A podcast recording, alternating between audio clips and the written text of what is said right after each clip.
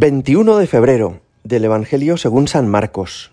En aquel tiempo Jesús y los tres discípulos bajaron del monte y volvieron a donde estaban los demás discípulos.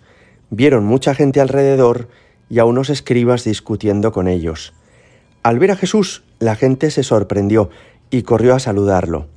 Él les preguntó, ¿De qué discutís?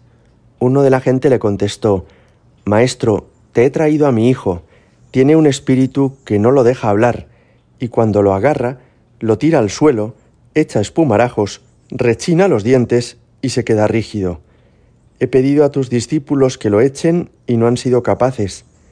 Él, tomando la palabra, les dice, Generación incrédula, ¿hasta cuándo estaré con vosotros?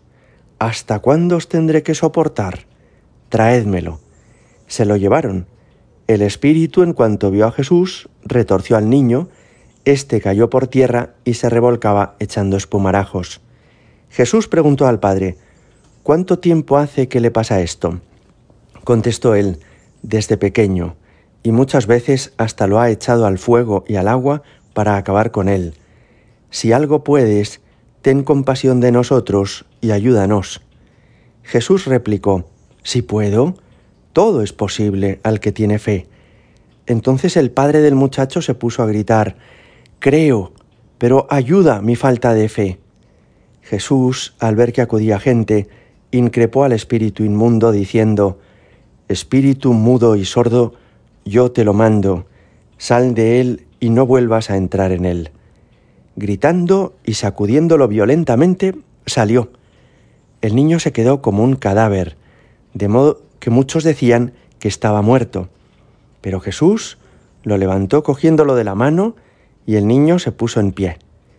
Al entrar en casa sus discípulos le preguntaron a solas, ¿por qué no pudimos echarlo nosotros? Él les respondió, esta especie solo puede salir con oración. Palabra del Señor.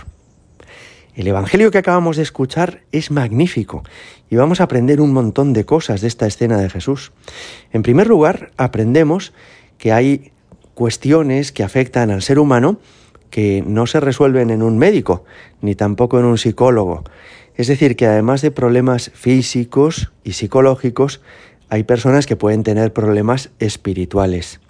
Esto no es lo más común, pero efectivamente los espíritus malignos existen y Jesús en varias ocasiones en el Evangelio practica exorcismos sobre algunas personas. Ese parece ser el caso del niño del que nos habla hoy el Evangelio.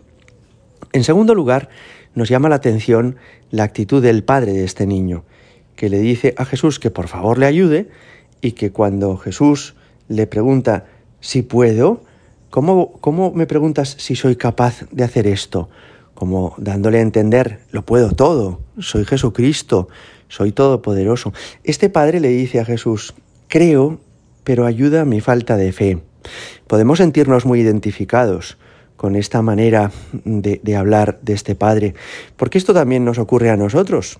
Somos creyentes, seguidores de Jesucristo, tenemos fe en Él, pero es verdad que a veces tenemos en nuestro interior dudas, o nos cuesta estar seguros y convencidos de que Dios nos va a ayudar en todo. Y entonces a veces pues albergamos como una cierta inseguridad en nuestro corazón, como la convicción de que sí, Dios lo puede todo, pero no sé cómo va a terminar esto, siento incertidumbre, tengo miedo. Esta actitud de este hombre nos sucede con mucha frecuencia. Tenemos fe, sí, pero podemos crecer en la fe, podemos tener aún más fe de la que actualmente tenemos. Bien, y es llamativo también que le preguntan a Jesús, los apóstoles, ¿por qué no pudieron echar ellos a este demonio del niño? Y Jesús les responde, esta especie solo puede salir con oración.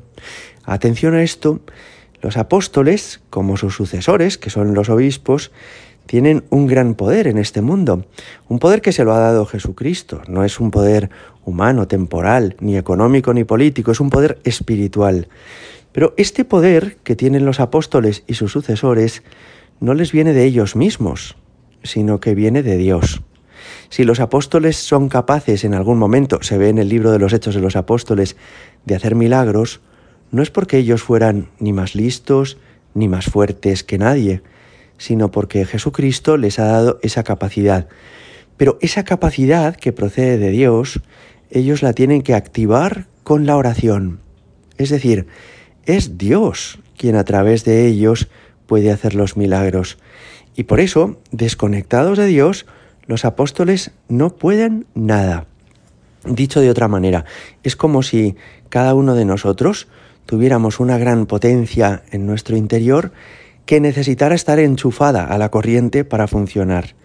Tú puedes tener a lo mejor un magnífico ordenador o una fantástica segadora, pero si no está enchufada a la red, no funciona, no sirve para nada. A nosotros, al ser humano, quienes nos da esa capacidad es Dios. Es como ese enchufe al que nos enchufamos.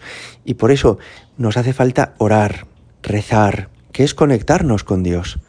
Si nuestra vida es una vida de oración, será muy provechosa y si no, no servirá para nada. Romano Guardini fue un autor del siglo XX muy importante, un teólogo de los que más han influido en el siglo XX.